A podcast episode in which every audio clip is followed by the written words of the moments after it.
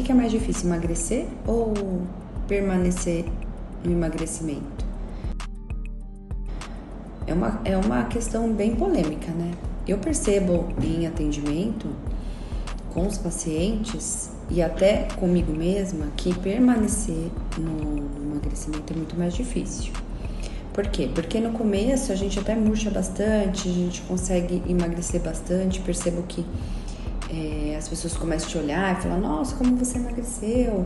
E aí você se motiva, faz mais ainda as coisas que você está fazendo, né? Porque daí aquela busca da motivação já libera dopamina, faz com que a gente queira mais, né? É, e você se olha no espelho e fala, nossa, aquela roupa que não estava cabendo, agora está cabendo, que legal. Porém, quando passa um tempo, a gente começa a diminuir a, potência, a frequência, a intensidade desse emagrecimento e aí começa a desmotivar um pouquinho.